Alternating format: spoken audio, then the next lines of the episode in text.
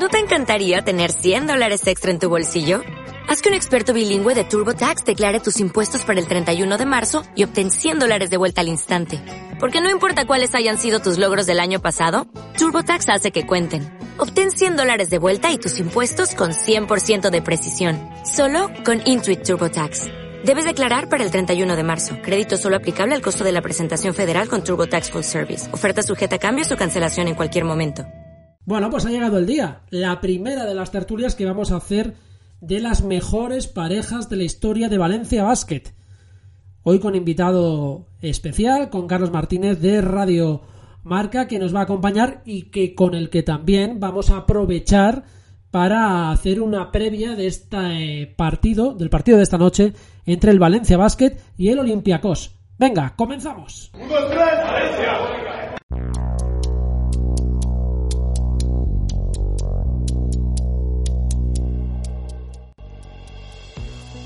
Bueno, pues estamos ya en tiempo de, tertulia. Hoy me he traído un compi de nivel, de nivelazo, que ahora está en la Gran M Roja dando escuela. Bueno, ya estaba en la Gran M Roja, pero ahora también en la, en la radio. Carlos Martínez, muy buenas. Hola Nacho, ¿qué tal? Muy buenas. Oye, gracias eh, por los cumplidos.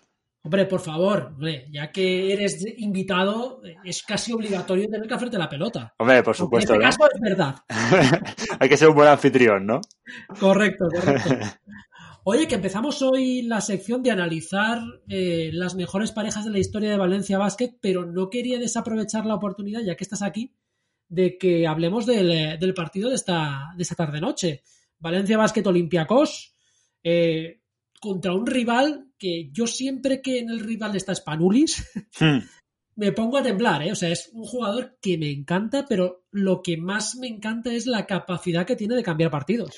Sí, la verdad es que todo el mundo conoce a Spanulis, no lo vamos a descubrir ahora, pero sí que es cierto que todavía, eh, en donde estamos en esta temporada, en este año 2020, sigue generando peligro, ¿no? Yo creo que es lo, lo que hablan muy bien de este Spanulis, que evidentemente no es el Spanulis de hace muchos años, por razones lógicas, pero yo ahí sí que tengo más sentimientos con Printesis, porque a mí me, parece que es uno de mis jugadores favoritos también gana partidos y ha ganado hasta Euroligas. Eh, bueno, va a ser un partido complicado, es un duelo directo, es eh, sexto contra, contra octavo. Parece que le puede meter mano y sacar un poquito de ventaja sobre, sobre el equipo griego. Pero vamos a ver, ¿eh? parece que a nivel de talento la plantilla de Olympiacos no es una plantilla de Olympiacos a las que estamos acostumbrados, pero sí que tienen un muy buen nivel físico. Ha recuperado a Costas Lucas y creo que Valencia Basket va a sufrir, sobre todo con la pareja Bezenkov y, y Printesis. ¿eh? Va a ser un partido que va a costar y creo que va a ser un partido feo ¿eh? para, para ver, porque tampoco es que Olympiacos juegue muy, muy bien y sobre todo te obliga a no jugar tan bien, ¿no? Con un nivel defensivo muy bueno. Eso te iba a decir que además este año nos está costando muchísimo contra equipos que te exigen, eh, te exigen en el físico. Eh, yo me acuerdo ahora mismo del partido contra Asbel de Villarreal. El Barça también los ha sufrido. Estos partidos tan físicos de un rival que te lleva tanto a su terreno y que después además tiene armas como las que has comentado, que te pueden cambiar el partido. Pues eh, a lo mejor no tanto como Spanulis, que ojo, tiene 38 tacos y está ahí al máximo nivel, sino como como Princetis o como, o como es Lucas también, que te pueden aportar muchísimos puntos. Sí, y luego el nivel físico, eh, por ejemplo, de Bezenkov, que no parece que destaque por eso, pero sí que es un jugador muy rudo. Eh, conocemos a Livio Jan Charles de, Unicaja, el propio Charles Jenkins, eh, Shaquille McKissick, que también lo conocemos de, su pasado por, por el Valle Gran Canaria, aunque no salió demasiado bien. Bueno, eh, es algo que en Valencia Basket le pesa siempre, ¿no? El tema del, del baloncesto físico, pero el otro día alguien se dio cuenta de que Mike Toby podía darle la vuelta, ¿no? Contra, lo vimos contra, contra F, esto estuviste en la, en la Fonteta, contra Dunston, hizo un grandísimo partido y, todos nos quedamos con Prepelich y esa canasta, pero el partido lo gana prácticamente Mike Toby junto con Martin Hermanson, porque dice, oye, yo no tengo físico, pero soy más rápido, ¿no? Pues vamos a intentar hacer eso, ¿no? Yo creo que ahí Valencia Basket tiene que darse cuenta de que tiene jugadores que no están, no son muy fuertes, pero sí son más rápidos que los rivales, pues habrá que aprovecharlo también para que Valencia Basket no siempre tengamos ese debe, ¿no? De no, es que Valencia Basket se enfrenta a un equipo físico, ya, pero también esta Valencia Basket también tiene ventajas, ¿no? Claro, por mirar un poco a nuestro ombligo, y, citabas ese partido como un, como un gran ejemplo. Yo creo que planteamos muy bien la película de partido conforme está en la cabeza de los técnicos de Valencia, porque cuando empieza un partido vemos, no, vamos a jugar al físico, vamos a tirar balones muy rápido, a mover la pelota muy rápido, porque este rival eh, cuesta que le desgastemos. Vamos a atacar al juego interior, vamos a atacar desde fuera. Pero luego pecamos de no saber cambiar el partido cuando las cosas de nuestra película se complican. Un gran ejemplo de cambio fue este, viendo cómo Toby podía superar sacando a sus pivots fuera y podía ganarles en, eh, ganarles en carrera.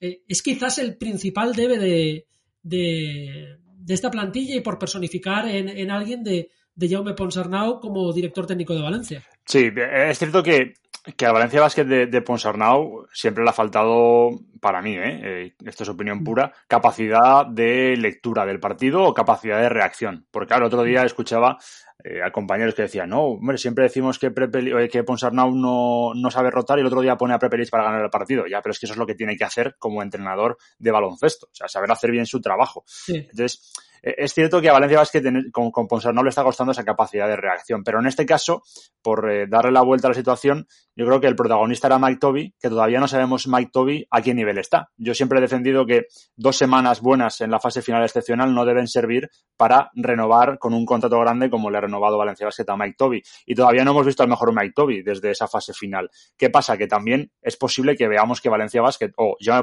no le diga a Mike Toby, oye, eh, sé más rápido, búscalo, encuéntralo, pero si él no lo hace, ¿no? En este caso, claro, tú ves que el equipo tiene miembros, pero no siempre sale. Y Mike Toby es el mejor ejemplo, que un día te hace un muy buen partido y luego tienes que esperar a ver cuándo vuelve, ¿no? Eh, pero bueno, vamos a ver si Valencia Basket impone su ritmo, que yo creo que ahora, eh, en este punto en el que estamos, Nacho, es lo que a mí me falta, que Valencia Basket mm. diga, no, vamos a jugar a lo que yo quiero, que es lo que a mí me cuesta de Valencia Basket, que todavía no sé a lo que quiere jugar este equipo todavía. A mí me da la sensación de que el equipo va en muchos partidos mm, sin la personalidad que, puede tener, eh, sino que va a remolque del equipo rival. Este partido vamos a jugar así, este partido vamos a jugar así. Y, me pasa, como dices tú, que, nos falta identificar eh, a qué juega Valencia. Y además, cuando juega un baloncesto rápido, algunos cuartos lo hemos visto, es que ha jugado un baloncesto muy bueno durante muchos cuartos de, de partido. El problema es que no le hemos acabado de ver un partido redondo porque quizás eh, está ahí esa, pega que todavía no sabemos a lo que juega Valencia. Claro, eh, él juega a, meter más que el rival, ¿no? Y, porque lo puede hacer, pero el problema es que lo hace eh, bueno, problema. Lo hemos visto contra el Madrid y contra el Barça. que, es, que es lo más sorprendente. Los dos mejores partidos de Valencia Basket de esta Euroliga, bueno, en esta, en esta temporada, son una Euroliga contra el Real Madrid en el Wizzing que gana Valencia Basket y el de ACB adelantado que gana el Valencia Basket al Barça 90 a 100 cuando mm, la cosa ya se complica o es más igualada, ya no sabemos muy bien por dónde va a ir el equipo, porque creo que se adapta, lo decías tú, ¿no? Se adapta un poco más. Todo el mundo sabe cómo meterle mano a Valencia Basket, que es mover por fuera y tirar en las esquinas, pero no sabemos cómo Valencia Basket mete mano a los rivales, porque dices, vale, en el centro a Dupi, en el centro a Kalinic, por fuera, pero si no entran los triples, Valencia Basket está cao. Y lo vimos contra Fuenlabrada, que sufre para ganar, lo hemos visto contra Estudiantes que sufre para ganar, lo hemos visto durante muchísimos partidos. Lo que pasa es que llega ese clic en el que Valencia Vázquez dice, bueno, soy mejor, derrocha talento a lo bestia, que es lo que le pasó en la segunda parte contra Zalgiris. El problema es que eso no siempre sale, y ahí es donde entra el bloqueo de, un equipo. Si, si tú empiezas a basar tu juego, como le pasaba a Vidorreta, en meter puntos y en meter triples, pero no los metes porque no juegas bien a baloncesto a la hora de mover el balón por fuera, porque no lo mueve bien Valencia Vázquez todavía, eh, si no mete puntos, está cao o está medio cao. Y luego ya va metiendo y se va cogiendo. Ese es el, problema. El aprender durante el partido te lleva a esto, que igual reaccionas tarde o cuando estás bien se te cambia el examen y no sabes por dónde meterle mano. He visto ahí un Zasca encubierto uno de nuestros amigos eh, entrenadores ex de Valencia Basket, pero es verdad, es que es, cierto. Oye, ya que volviendo al, al origen de esta, de esta tertulia, que es buscar a la mejor pareja en la historia de, de Valencia Basket. Yo creo que el punto de inflexión ha sido uno de estos partidos en los que hemos visto, o sobre todo esa jugada eh, en la que Boyan Dulevich roba el balón junto con la ayuda de Sam Van Rossum. No sé si te acordarás del partido. Sí, contra la Maccabi. Correcto. Y ahí Sam sale escopetado para meter la canasta ganadora del, ganadora del partido. Yo ahí me dio, me dio el clic y después lo he visto en varios partidos de la temporada como cuando el equipo no va, cuando el equipo no rula, aparecen estos dos una y otra vez y unas veces te ganan el partido y otras veces te lo dejan muy cerca. Y yo creo que ahí hay debate, porque gran parte de la afición tenía claro, eh, de hecho es mi jugador favorito de toda la historia de Valencia, Dejan Tomasevich, tenía claro que la pareja Tomasevich-Oberto era la mejor de la historia de Valencia, pero ojo, ¿eh? Ojo. Mm, eh, es complicado, a ver.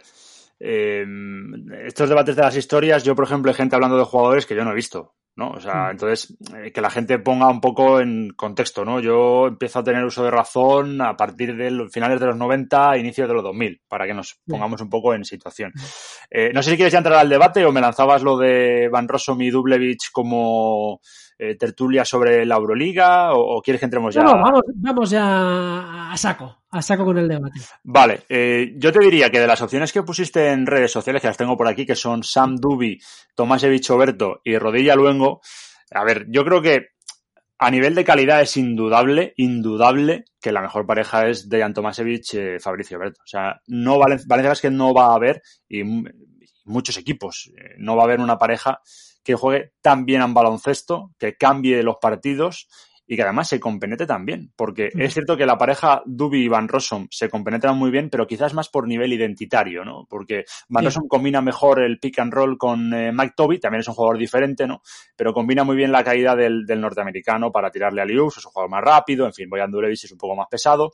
Eh, Rodilla Luengo eh, fue un poco el, el, punto de partida a nivel local de decir Valencia Basket mm. tiene talento eh, o, la comunidad o la ciudad de Valencia tiene talento, el caso de Nacho Rodilla y el de Víctor Luengo, sobre todo el de Nacho Rodilla a nivel de talento puro, porque Nacho Rodilla tenía un talento eh, individual innato para jugar al, al, baloncesto, Víctor Luengo tenía un físico privilegiado y también una inteligencia muy grande, pero luego sí que es verdad que fue evolucionando su juego hasta llegar a convertirse en una amenaza en el triple, ¿no? Y también hay que, hay que destacar el crecimiento de, de la carrera carrera de, Víctor Luengo a nivel jugador, ¿no?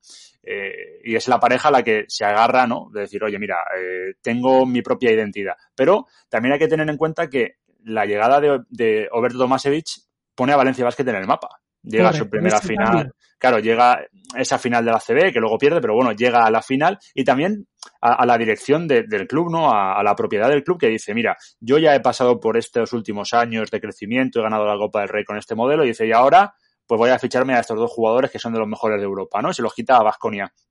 Creo que supone eh, que Valencia Basket pega ese, ese crecimiento hasta el cambio en los años 2000, eh, en la década de los 2010, que es cuando llega el cambio ya más hacia el Producto Nacional. Yo no tengo ninguna duda en eh, elegir a Alberto Tomasevich como la mejor pareja.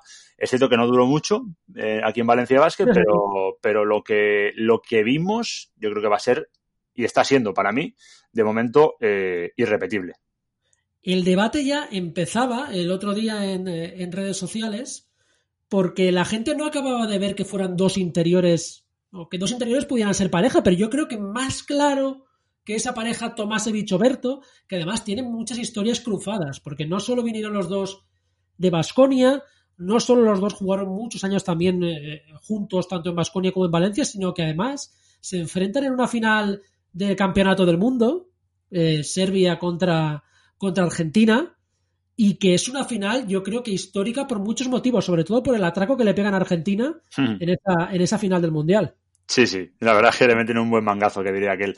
Pero, claro, es que entiendo el concepto más puro baloncestístico de decir base pivot o escolta pivot, suele ser algo más habitual, pero para que la gente entienda, muchas veces las jugadas que mm, en los equipos de baloncesto, muchos equipos de baloncesto de barrio, de ciudades, de, incluso de muchísimo nivel ahora, de, nivel alto, eh, de la élite, la jugada para que se juegue un poste alto, poste bajo, se llama Oberto Tomasevich. Vamos a hacer la Oberto Tomasevich. Y, yo creo que eso ya refleja un poco el nivel en el que estamos. Es que eh, si, si Tomasevich hubiera sido un tipo de 1,90 o un tipo de 1,85, hubiera sido uno de los mejores bases de Europa, si no el mejor el handicap que tuvo Tomasevich era que era más alto. Pero eh, yo sí que veo una pareja Over Tomasevich porque es que creo que se entendían a las mil maravillas. Los dos entendían muy bien el baloncesto y sabían cuáles eran sus virtudes y sus defectos. Y, ellos mismos se iban adaptando a lo que tenían. Eh, no, no te lanzo, te lanzo un reto, Carlos. Porque estamos hablando de, de, que era una gran pareja para ese principio de los 2000, pero el baloncesto ha cambiado mucho en los últimos 10-15 años. ¿Serían tan buenos ahora?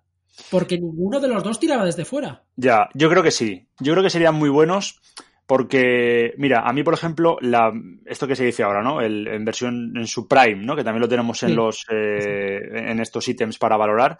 Creo que el, prime de Boyan Dublevich es el Boyan Dublevich pasador. El Boyan Dulevich que genera desde el poste bajo, que incluso genera desde el poste alto, que se va a las seis asistencias, lo estamos viendo en muchos partidos afortunadamente este último mes y medio de competición, es el mejor Boyan Dulevich. Y Boyan Dulevich, si no tirara de tres, posiblemente sería mejor jugador todavía. Lo que pasa es que ahora, en este baloncesto moderno de lanzar de tres y demás, pues bueno, muchos jugadores se olvidan. Por ejemplo, el caso de Boyan Dulevich, siempre hablamos de que a veces es un jugador blando, que no le gusta pegarse en el poste bajo, ni en ataque ni en defensa. Si se le hubiera eh, creado ese contexto de ser un jugador puro interior, con buena mano de 4 o 5 metros, eh, no de tirar de 3, sería muchísimo mejor jugador para mí Boyan Dulevich eh, que, del que es ahora y ya es muy bueno. Por tanto, si tú, tú, me preguntas eso, yo te digo que creo que los dos seguirían, serían lo, igual de buenos que, que lo fueron en, en los años eh, en los que jugaron en Valencia Basket y también en Vasco en fin, en su carrera. Creo que la, la inteligencia de un jugador como Tomasevich siempre tienes que tenerla. Y ahora Valencia Basket la tiene entre Karinic y Dublevich pasador. Sí, sí, sí. Y, y, un pivot como Berto, pues oye, yo creo que tienes que tenerlo siempre, porque ahora se apuesta por el pivot bajito que no tira y está fuerte. Pues si tienes un pivot alto que no tira y está fuerte y además es bueno al puesto bajo, yo creo que serían igual de buenos o incluso mejores, ¿eh? fíjate lo que te digo. Lo que sí que te digo es una, una anécdota de, de Tomasevich, porque antes podíamos ir a todos los entrenamientos, podíamos verlos, podíamos seguirlos más. Y yo recuerdo Tomasevich tenía un problema muy grave en los tiros libres. Uh -huh. No metía, o sea, directamente era, era, como decía Andrés Montes, del club de los Gepeto Brothers. Sí, sí. No había manera. Pero es que él se entrenaba muchísimo, acababa los entrenamientos y empezaba a tirar libres y luego se iba a la línea de 6.25 en aquella época 6.25, y se ponía a tirar y a tirar y a tirar y a tirar triples y metía un montón de triples. O sea, era también algo de, de mentalidad y, tal vez a lo mejor en este baloncesto moderno Dejan se podría haber adaptado a jugar, a jugar por fuera. Sí, podría ser, pero creo que él mismo hubiera rechazado esa, esa opción. Es que cuando eres muy bueno en algo y te dicen, oye, pero y si le metes esto, ya, pero es que aquí ya soy la leche. O sea, es que Tomasevich era, era tremendo. O sea, no, no necesitaba algo más para mejorar su juego. Que, que, lo hubiera podido llegar. Por ejemplo, creo que lo hubiera necesitado más Oberto. Eh, generar un poco más desde el poste alto para poder tirar o tener esa may mayor rapidez para poder ser una amenaza a 4 o 5 metros, una amenaza real. No es que no metiera, pero ser una amenaza real. Yo es que eh, creo que a Tomasevich lo tenía todo. O sea, no, no le hubiera añadido nada más. Y en esa época que para mí el nivel era mayor de la que tenemos ahora, eh, destacar a ese nivel me parecía es que me parecía un abuso en muchos momentos eh, el, el, nivel de, de Tomasevich y lo estamos centrando todo en él porque era más brillante ¿no? que, que, que, Oberto para que la gente lo entienda pero es que sentarse a ver un partido de baloncesto era sentarse a ver eh, a, a Tomasevich hacer lo que quisiera y si encima lo hacía con Oberto pues te llevabas esa alegría pues vamos a, venga, al grano, a votar a los ítems que hemos buscado para definir. Compatibilidad de pareja, entre Oberto Tomasevich, del 1 al 10. Un 10. Un 10. Y sin dudar, ¿eh? Sí, sí, no, dudar, no, hay dudas. ¿Y Sam uh, Duby? Sam Duby, un eh, 8. ¿Un 8? ¿Por qué ese 8? ¿Por qué notable y no un sobresaliente? Porque creo que Van Rossum necesitaría eh, otro nivel de juego de, de Duby, que fuera más hacia adentro para poder meter esos pases en el pick and roll. Creo que ahí se entenderían mejor. Pues venga, anotamos. Y ahora, segunda puntuación, impacto en su prime. Eh, recordad, Duby ha conseguido eh, dos, eh, dos Eurocaps y una ACB, siendo yo creo que para mí Duby el protagonista de la jugada más importante de la historia de Valencia Basket, que es ese, ese lanzamiento de dos en mm. Madrid, en el Withing, ante dos jugadores del Madrid, Nocioni presionándole y sacando una canasta desde abajo. Yo creo que es la canasta más importante de la historia de Valencia, porque a partir de ahí el equipo se creyó que podía ganar la, la ACB. Pero en su prime, en su mejor momento en Valencia, ¿quién tuvo más impacto en el equipo? Te he condicionado ahí a tope, ¿eh? Sí, sí, sí. Yo iba a decir, vale, pues meto dos dieces aquí. Eh, yo aquí tengo que elegir sin duda a Sami Dubi. Yo creo que sí. ahí no hay, no, no, puede haber ninguna duda en, en tema de impacto en, en, su mejor versión. Pues nada, le ponemos un 10 a Sami Dubi, ¿qué nota le ponemos a Dejan y a, y a Fabri? Pues otro, otro 10 por, por cómo cambiaron también la historia más reciente de, de, ese club en ese momento. En esta creo que está más fácil. Calidad individual. Aquí, uff, claro. Es que Oberto, eh, a nivel individual, Dubi es mejor que Oberto. Sí. ¿Puedo decir otra vez 10-2-2? es que, es que, va, pues mira, no, eh, mira, no, vamos a hacerlo así. Eh, un 8 a Tomasevich y Oberto y un 10 a Van Rossum y a Dubi. Vale, ojo, eh. Ojo que de momento la cosa está empatada, ¿eh? Y nos quedan dos categorías y ojo, ¿eh? estas categorías eh, se puede dar la vuelta a la tortilla. Esta es, eh, creo que definitiva o definitoria. Compromiso. Ah, compromiso a Dubi y a Van Rosso Messi es indudable. Es, es mm. otro, otro 10, es que no hay ningún tipo de duda.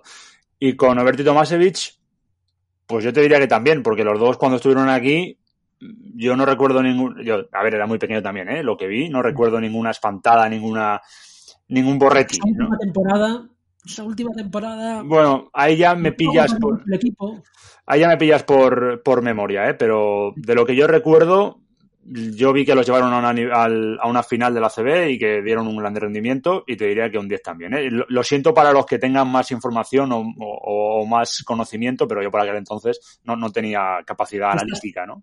Estas son las votaciones de Carlos Martínez, únicas y invariables. última, ¿eh? Llega, llegamos empatados a la última posesión de partido, ¿eh? Que lo sepas. Vale. Cambiar partidos. Cambiar partidos. Joder, es que es un muy buen ítem. Cambiar partidos, pues yo para cambiar partidos tiro de talento individual y si tengo que elegir una pareja, elegiría a, a Alberto Tomasevich. Alberto Tomasevich, Alberto Tomasevich, sí. Sí, porque creo que eran más diferenciales. Es cierto que Van Rossum te puede remontar, te puede sentenciar o, o Dubi lo mismo, pero cambiar, cambiar, creo que lo harían eh, más Alberto y Tomasevich. Entonces que le ponemos un 9 también a, a Sami y Dubi. Sí, sí, sí, lo vamos a dejar en, en un 9, pero esa, esa, diferencia del talento individual, sobre todo de Tomasevich, yo te diría que cambiaría más partidos que otra cosa. Pues ojo, ¿eh? Y la cosa, la gente lo tenía claro al principio, pero la votación de Carlos Martínez súper ajustada, que nos pone como la mejor pareja de la historia de Valencia Basket a Tomasevich y Oberto yo creo sin lugar a dudas jugadores que marcaron, eh, si bien ha habido puntos de inflexión en la historia de Valencia, uno de los puntos de inflexión fue la llegada de Miki Bukovic, hace ya en, la vuelta del equipo a la CB, y el segundo punto de inflexión fue la llegada de Oberto y, y Tomasevich a, Valencia Basket, que pese a que no van a tener su camiseta colgada en el pabellón, sí que tienen su historia marcada en el corazón de todo aficionado taronja. Carlos, oye, que muchas gracias. A ver si nos vemos más por aquí y, contamos más batallas y te seguimos escuchando en, en Radio Marca, donde nos contarás muchos partidos y esperemos muchas victorias de Valencia. Pues cuando quieras, Nacho, ya lo sabes. Yo encantado de hablar de deporte y de baloncesto. Un placer, hasta luego. Un abrazo. Adiós.